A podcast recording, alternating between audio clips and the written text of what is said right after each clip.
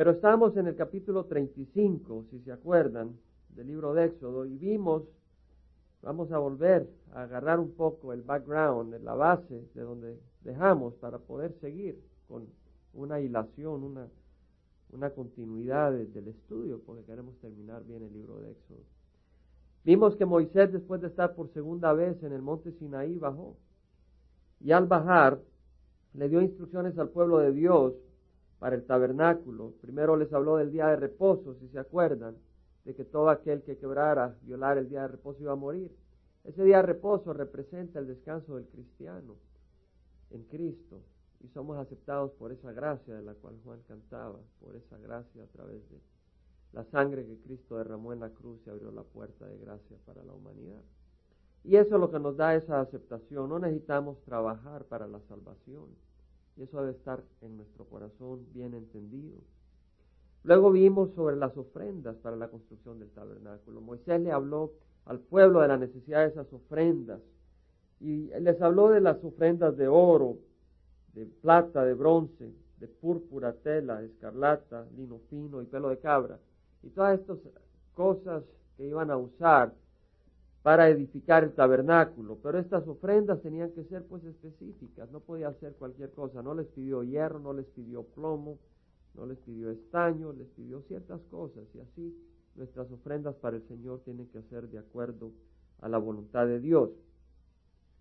Y vimos que no quiere el Señor necesariamente que sea nuestro esfuerzo carnal. Eso no es lo que está buscando el Señor, sino nuestra obediencia nuestra obediencia a su voz, a su palabra. En el versículo 10 del capítulo 35 vimos de que Moisés, siendo usado por el Señor, invitaba a todo hombre hábil de entre ustedes, decía al pueblo, y haga todo lo que el Señor ha ordenado. La invitación era a todo hombre a venir a servir al Señor, a venir a construir ese tabernáculo. Sabemos que estudiamos que Jesús es la piedra fundamental y la cabeza de la iglesia, y Él es el que va a construir su iglesia nosotros como piedrecillas estamos siendo construidos en esa iglesia al recibir esa leche que es la palabra de Dios. Vimos de que así como acá en el capítulo 35 las distintas personas traían de lo que tenían y daban sus habilidades, en el versículo 22 dice que todos aquellos de corazón generoso, el versículo 23 dice el que tenía tela azul, púrpura, escarlata, el Señor nunca pidió lo que no tenía uno, sino lo que uno tenía porque la ofrenda depende únicamente de la buena voluntad y no de lo que uno no tiene, sino de lo que uno tiene, como dice Pablo en Corintios. Pero cada uno de nosotros tiene algún regalo, cada uno de nosotros tiene algún don natural y lo podemos poner para el servicio del Señor. Algunas personas han sido dotadas por el Señor en una forma que le llamamos natural, pero todo es sobrenatural porque existimos por la gracia de Dios. Eh, algunos tienen ciertos dones de organización, otros dones de, no sé, artísticos, y todo eso se puede poner para la gloria del Señor. Pero también hay la necesidad de esos dones especiales con que el Señor dota en una manera obvia y claramente a sus siervos. Y en el versículo 31 vemos de que dice de que a Besaleel, hijo de Uri, hijo de Ur, lo había llenado del Espíritu de Dios en sabiduría, inteligencia, en conocimiento, en toda clase de arte para elaborar diseños, para trabajar en oro, plata y bronce. Y que le había puesto el don de enseñar. Y es que realmente, como dicen Filipenses el Señor, que Él es el que pone en nuestro corazón el deseo y el poder hacer las cosas de acuerdo a su beneplácito. Está en Filipenses 4.13, eh, Filipenses 2.13, perdón que Él es el que pone en nuestro corazón, ¿verdad? El, querer y el hacer. Luego llegamos al libro de Corintios, donde empezamos a estudiar los dones espirituales. Así como el Señor derramó ese espíritu sobre Besaleel, también el Señor derrama sus dones espirituales sobre sus hijos. Y es Primera de Corintios, y es ahí donde eso ha servido ahora como un trampolín, donde nos avienta a Primera de Corintios y vamos a estudiar sobre los regalos espirituales, donde hay, donde hay bastante confusión y la ha habido y necesitamos aclarar. Vimos de que dice eh, Pablo en el versículo 4 del capítulo 12, hay bien diversidad de dones. La palabra don es carisma, carisma que viene de carizomai carisma quiere decir un regalo gratuito. Ahora, si es regalo, es gratuito. Porque si es regalo, no te pueden cobrar. Por eso se llama regalo. Ahora, es un regalo gratuito y carizomai quiere decir conceder un favor gratuitamente, o sea, redundante, como que repite el mismo sentido, dar gratuitamente sin ningún costo implicado, eso es lo que quiere decir. Los dones del Espíritu Santo son gratis. Amén. Hermano, pero esto ya es obvio. Hermanos, estamos en una batalla espiritual. Estamos en una batalla espiritual y no tomemos ligeramente la enseñanza de la palabra del Señor cuando viene del Espíritu Santo. Estamos hablando de lo que es la palabra del Señor tal como debe ser. No la tomemos ligeramente, estudiemos la palabra, esmerémosla y traigamos esa luz donde hay tanta confusión. Dice la palabra del Señor, hay diversidad de dones, pero el Espíritu es el mismo. El Espíritu es el que da esos dones. Luego dice, hay diversidad de ministerios. Y estudiamos que la palabra ministerio en griego es diaconía, que viene de la palabra diáconos, que viene de la palabra diaco. Y diaco quiere decir correr haciendo mandados. En otras palabras, diaconía es un servicio, una asistencia que da un siervo. Eso quiere decir ministerios, un servicio. Hay diversidad de ministerios. O sea, uno puede tener un regalo, pero usarlo para servir en cierta manera. Y otro lo puede usar para servir en otra manera. Una persona puede tener un regalo especial para organizar y lo puede usar en una manera en la iglesia, otros lo pueden usar en otra manera en la iglesia de acuerdo a la voluntad del Señor, de acuerdo a la voluntad del Señor, porque el Señor es la cabeza de la iglesia. Debemos de usar nuestros regalos bajo la dirección del Espíritu Santo. Y luego vimos en el versículo 6 que hay diversidad de operaciones. Y vimos que la palabra operaciones es energema, que quiere decir el efecto de aquello que se ha hecho. La cosa forjada que resulta del esfuerzo, del trabajo, lo labrado, lo efectuado.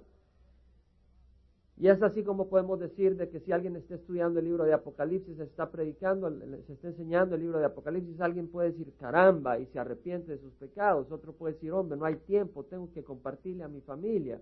Otro dice, caramba, el Señor viene pronto, sigamos adelante. En cada uno tendrá tal vez un efecto distinto, pero es el mismo Dios el que obra todas las cosas. Y hemos visto acá que está el Padre, el Hijo y el Espíritu Santo. Ahora acá venimos, dice el versículo 7, a cada uno se le da la manifestación del Espíritu para el bien común. Esta manifestación es para el bien común. Los dones del Espíritu Santo son, hermanos, para el bien común. ¿Y cuánto cuestan?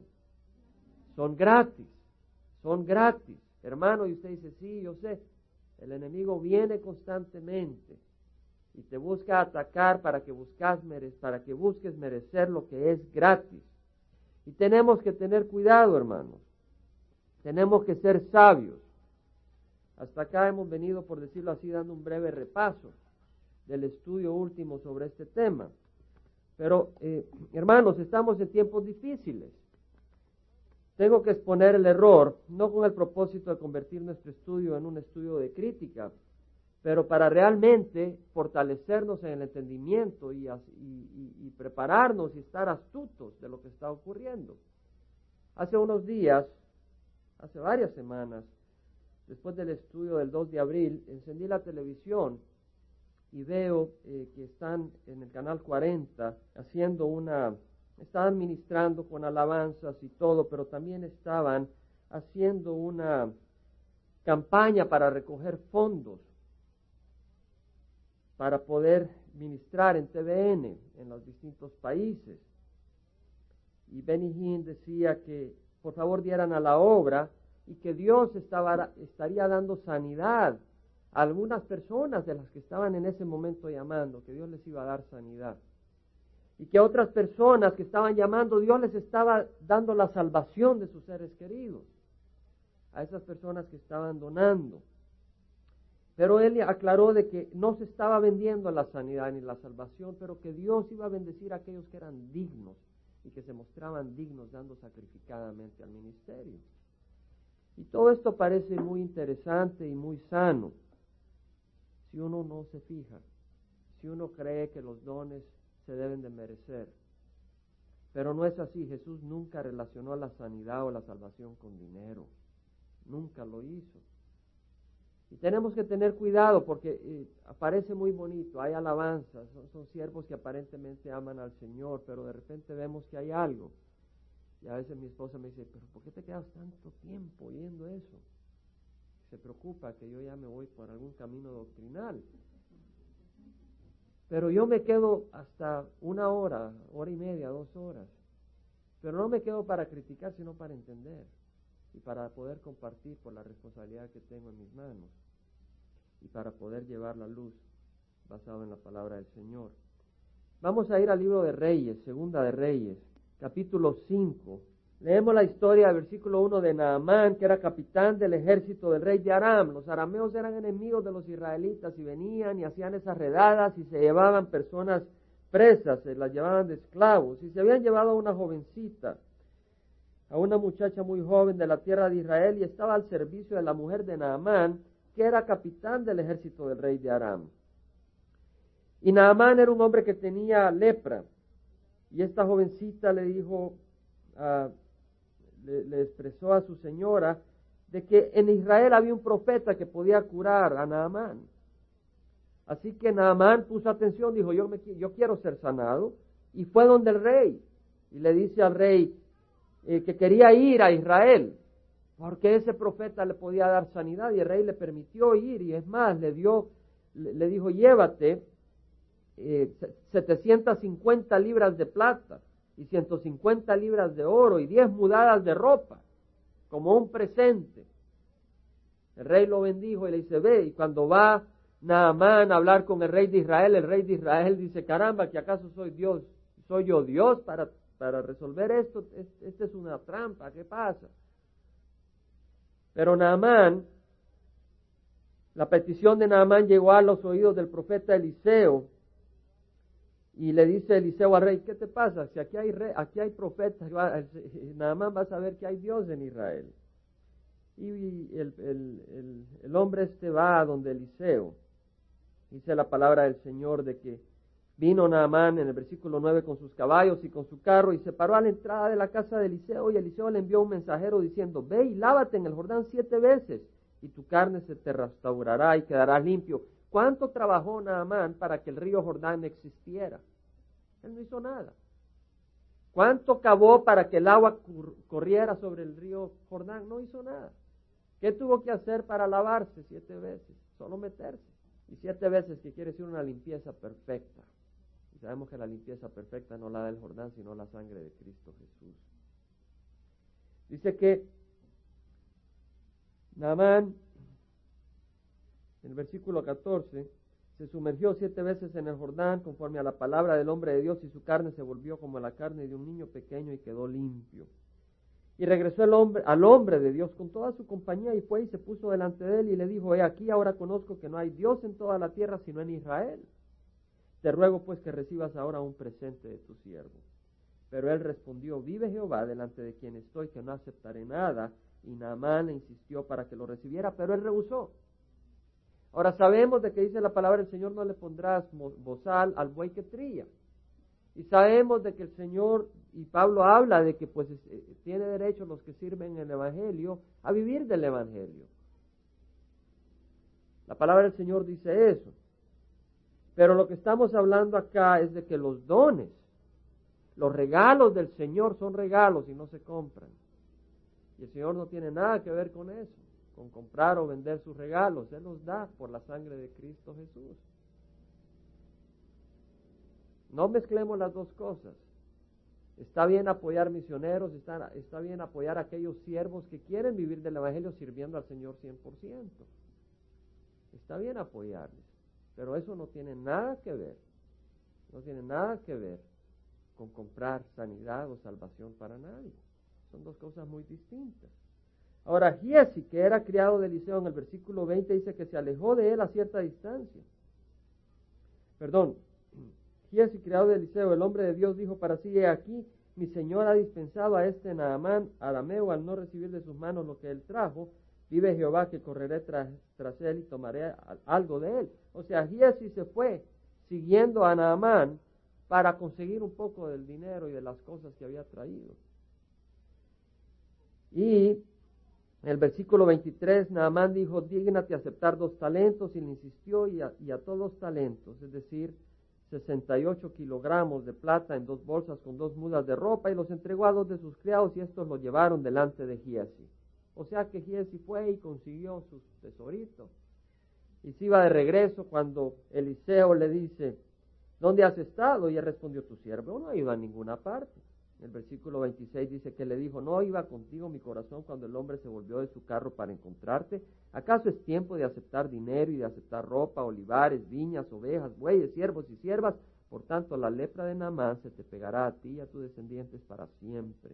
Y él salió de su presencia leproso, blanco como la nieve. No solo a él, sino a su descendencia. Hermanos, el Señor no vende sus regalos. Y es cosa muy, muy seria jugar con esto y malinterpretar esto. Yo no quisiera caer en ese error, ningún día en mi vida caer en ese error. Jesús nunca solicitó ofrendas para sanar.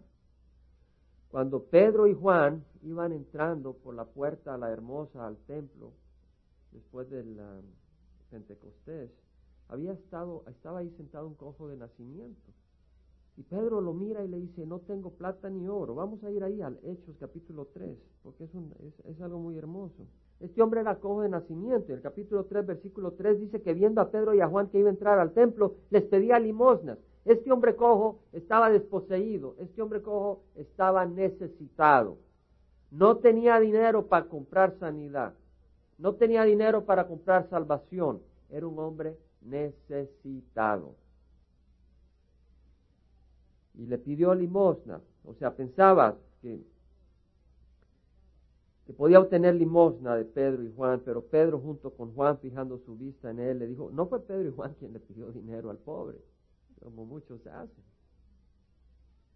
Pero Pedro junto con Juan, fijando su vista en él, le dijo, míranos. Y él le miró atentamente esperando recibir algo de ellos. Pero iba a recibir algo mucho mejor de lo que se imaginaba. Pedro dijo, no tengo plata ni oro, mas lo que tengo te doy en el nombre de Jesucristo el Nazareno, anda. Y Felipe se fue a Samaria y hubo una gran ah, conversión en Samaria. Muchos recibieron al Señor. En el capítulo 8 del libro de Hechos tenemos la historia. Muchos recibieron al Señor y había un Simón el mago que hacía sus, sus trucos y sus magias y la gente se admiraba. Pero este Simón el mago creyó en el Señor y hasta se bautizó. Pero el versículo 14 dice que los apóstoles que estaban en Jerusalén oyeron que Samaria había recibido la palabra de Dios y les enviaron a Pedro y a Juan, quienes descendieron y oraron por ellos para que recibieran el Espíritu Santo. Habían recibido salvación, estaban sellados por el Espíritu Santo, pero no habían recibido el bautizo en el Espíritu Santo. Esa unción, ese derramamiento especial del Espíritu Santo para caminar con valentía y con amor en las cosas del Señor. Y imponían las manos y recibían el Espíritu Santo a las personas. Cuando Simón el mago vio que el Espíritu se daba por la imposición de la mano de los apóstoles, les ofreció dinero, diciendo, dame también a mí esta autoridad, de manera que todo aquel sobre quien ponga mi mano reciba el Espíritu Santo. Pedro le dijo que tu plata perezca contigo, porque pensaste que podrías obtener el don de Dios con dinero. Esa fue la, la bendición que le dio Pedro, que tu plata perezca contigo. Los dones de Dios son gratis, son regalados. En el libro de Gálatas, se los menciono como referencia, Gálatas 3 del 1 al 9, y lo hemos mencionado varias veces. Pablo dice, Gálatas insensatos, ¿quién os ha fascinado a vosotros ante cuyos ojos Jesucristo fue presentado públicamente como crucificado? Quiero averiguar de vosotros, ¿recibiste el Espíritu por las obras de la ley o por el oír con fe? ¿Recibiste los dones del Espíritu por hacer obras o por el oír con fe? Dice. ¿Cómo recibimos los dones del Espíritu? Gratis, por poner fe en la palabra del Señor. Esto es lo único que quiero averiguar. Dice, tan incesato sois, habiendo comenzado por el Espíritu, vas a terminar ahora por la carne. Versículo 5. Así pues, aquel pues que os suministra el Espíritu y hace milagros entre vosotros, ¿lo hace por la obra de la ley o por el oír con fe? El que hace milagros, el que da sanidad, el que toca el corazón de tus parientes, lo hace porque tú actúas y tratas de cumplir la ley o por fe. Es por fe. Entonces los dones del Espíritu Santo, hermanos, son gratis. Cuidado, vivimos en tiempos difíciles. Es necesario conocer la palabra de Dios y buscar al Señor y seguir el consejo de Pablo a Timoteo. Hermanos, el cojo de nacimiento recibió, es lo único que necesitaba era estar necesitado. ¿Cierto? Y eso es lo que necesitamos nosotros. Estás necesitado del Espíritu Santo. Estás necesitado de los dones del Espíritu Santo. El Señor te quiere bendecir por fe, no por lo que hagas. Ahora, en 2 Timoteo nos dice Pablo, procura con diligencia presentarte a Dios aprobado, como obrero que no tiene de qué avergonzarse, que maneja con precisión la palabra de verdad. Sigamos esa exhortación de Pablo, a manejar con precisión la palabra de verdad, a conocer la palabra del Señor. En este mismo programa de televisión, ese día que estaba viendo, Benny ah, empezó a declarar que Dios está por quitarle las riquezas al mundo y dárselas a quienes le pertenecen, a la iglesia de Dios. Ahora, yo creo de que el Señor nos habla de que nuestro corazón no está en las riquezas de este mundo, sino en las riquezas eternas. Pero decía de que las riquezas del mundo van a estar ya por ser transferidas, a menos que haya entendido mal. Pero yo me quedé ahí varias horas y no me parece haber entendido mal. Decía que las riquezas del mundo se las iba a pasar a quienes le pertenecen a la iglesia en los próximos meses. Pero quienes la iban a recibir eran aquellos que se mostraran dignos dando sacrificadamente al ministerio. Eso es lo que oí. Y también mencionó que Jesús ya está apareciendo físicamente. Que él y Paul Crush lo vieron en una ocasión cuando estaba en un balcón en una situación. Ahí en Mateo, vamos a ir al libro de Mateo, capítulo 24. Eso, me, yo me quedé mudo cuando empecé a oír estas cosas. Porque hay una gran cantidad de cristianos que están enamorados al ver ese poder que se manifiesta cuando las personas caen de espaldas. Y al ver las grandes multitudes que están buscando del Señor y muchos que son sanados. Como me dijo un vietnamita este viernes, Jaime me dice, yo le he compartido a este, eso, un vietnamita que le he compartido, eh, que le he pedido al Señor que lo toque y en la última ocasión tuvo una crisis en su familia y estuvo compartiendo conmigo y escuchó. Escuchó y yo creo que el Señor eh, empezó a trabajar en su corazón y de alguna manera puso el canal 40. Y me dice el viernes, Jaime, ¿y es cierto eso está ahí, este hombre, Benny Y le digo, bueno, lo que ves es cierto, la gente cae porque hay un poder ahí, le digo. Pero si me preguntas que si es de Dios, no te puedo responder eso. Porque lo que veo en la Biblia es que los que caen ante el Señor caen de frente cuando son bendecidos, no caen de espaldas descontrolados. Pero me preocupó el corazón porque veo de que existe toda esa confusión. Pero cuando ya dicen de que Cristo está apareciendo y va a empezar a aparecer más y más aún en las reuniones, yo les advierto, hermanos, yo les advierto, yo les advierto, porque el Señor Jesucristo dice en Mateo 24, 23, se levantarán falsos cristos y falsos profetas y mostrarán grandes señales y prodigios para así engañar de ser posible aún los escogidos. Ved que os lo he dicho de antemano. Por tanto, si os dicen, mirad, Él está en el desierto, no vayáis. O mirad, Él está en las habitaciones interiores, no les creáis. Porque así como el relámpago sale del oriente y resplandece hacia el occidente, así será la venida del Hijo del Hombre. Entonces, lo que yo pienso es que así como se empieza a decir ya que Jesucristo ya se está apareciendo físicamente en lugares, es muy fácil decir de que varios estuvieron en esa reunión y hablaron con Jesucristo, quien estaba ahí físicamente. Y es muy fácil decir de que escucharon esta y esta otra instrucción que los va a llevar a la condenación. Vivimos en tiempos delicados. No tenemos que estar asustados, pero tenemos que tener nuestro corazón en la palabra del Señor. Y tenemos que buscar caminar en la voluntad del Señor, porque si somos tercos y testarudos, y oímos la voz del Señor y la ignoramos en nuestras propias vidas, vamos a caer víctima de confusión, porque hemos cerrado nuestro corazón al Espíritu Santo. El Espíritu Santo nos quiere guiar. Pero si nos cerramos a la voz del Señor, dice que la, dice la palabra del Señor que el que después de mucha reprensión endurece la cerviz, será quebrantado de repente y sin remedio. Y si cerramos los oídos a la palabra del Señor y a la voz del Espíritu, seremos quebrantados y caeremos en todo tipo de error por haber despreciado la verdad. Entonces nosotros conocemos la verdad. Busquemos a Cristo y caminemos en su palabra y en su voluntad. Amén. Estamos en los regalos del Espíritu. Lo primero que hemos estudiado y nos tomó un poco de tiempo es que los dones del Espíritu son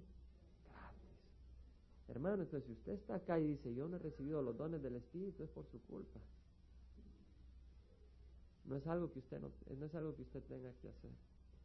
Lo que tiene que hacer son dos cosas. Primero, recibir a Cristo. Porque no puedes recibir al Espíritu Santo si desprecias a Cristo. Si Cristo, el Espíritu Santo viene a darle gloria a Cristo, no a los dones, ni a los regalos, ni al hombre. Tienes que recibir a Cristo, número uno. Y segundo, pedir. Dice la palabra del Señor que si, nuestro, si nosotros que somos padres malos sabemos darle buenos regalos a nuestros hijos cuando nos los piden, ¿cómo no nos dará el Padre Celestial, el Espíritu Santo a quienes se lo pidan? Solo tenemos que pedirlo con fe, que Él nos lo va a dar. Eso es todo lo que tenemos que hacer. Pedir el Espíritu Santo con fe. Y el Señor nos lo va a dar. Ahora dice en 1 Corintios 12, de que a cada uno se le da la manifestación del Espíritu para el bien común. ¿A cuántos hermanos? cada uno. A uno se le es dada palabra de sabiduría por el Espíritu, a otro palabra de conocimiento según el mismo Espíritu. A uno les dada palabra de qué, hermanos? De sabiduría. ¿Sí? Es primer, la primera manifestación. Palabra de sabiduría. Y no vamos a correr de una palabra a otra. Son dones del Espíritu. Necesitamos entender necesitamos buscar y comprender. Palabra de sabiduría. Vamos a empezar acá, pero no vamos a terminar a, exponer sobre este don y esta manifestación hoy, porque queremos tomar tiempo para la comunión. Pero queremos empezar y de ahí a la próxima semana agarraremos todas estas manifestaciones y las vamos a estar estudiando y estudiando y escudriñando y buscando lo que el Señor tiene para nosotros. Así que aunque vayamos lentamente en los libros de las Escrituras, no por eso dejamos de estudiar el consejo completo de la palabra de Dios, porque usamos la palabra del Señor como un trampolín para poder alimentarnos en distintas áreas, según yo creo el Espíritu nos guía, de una manera en que podamos estar equipados para toda buena obra, como dice el Señor a través de Pablo a Timoteo, 2 3:16. Sabiduría el, diccionario ilustrado Heritage de lenguaje, del lenguaje americano, lenguaje inglés, perdón, americano, dice que sabiduría es entendimiento de lo que es verdadero, recto o duradero. Buen juicio, eso es sabiduría. Entendimiento de lo que es verdadero. Muchas veces nos vamos por lo que creemos que es verdadero y no lo es. ¿Verdad? A veces vienen las noticias en la televisión o en un periódico, en algún lugar, compra tal cosa y le enseñan una foto y uno viene y dice, hombre, mira, y pagas y mandas un chequecito. Y cuando te viene lo que te ofrecían de ese tamaño aparecía en la foto, pero que le habían puesto un lente y lo que te mandan un pedacito así de algo. Y te engañaron. No fuiste sabio, te dejaste engañar. Sabiduría es el entendimiento de lo que es verdadero y así en el mundo muchas veces el hombre se deja guiar por lo que el mundo le ofrece y se lo muestra con colores y en la manera que el mundo se lo ofrece a uno. Pero está engañándolo a uno. Sabiduría es entender lo que es verdadero. Entender lo que es recto. Y el Señor es un camino de bendición, es un camino de amor y, su destino es, es bendición. Queremos ir por un camino recto, no por un camino desviado, torcido. Lo que es duradero, a veces el mundo te ofrece cosas, te ofrece algunas ventajas, pero son temporales. Te ofrece, te ofrece tal vez alguna comodidad, alguna ventaja material o eh, personal en el sentido de que te admiren o sientas eh, aprecio del mundo, pero eso se acaba. Lo que debemos de buscar son aquellas cosas que van a perdurar para siempre. El mundo y sus placeres van a terminar, pero el que hace la voluntad del Señor permanece para siempre. ¿En qué vamos a poner nuestro corazón? El tonto dice que no hay Dios. El tonto vive como que si no hay Dios, tiene sus ojos en lo temporal.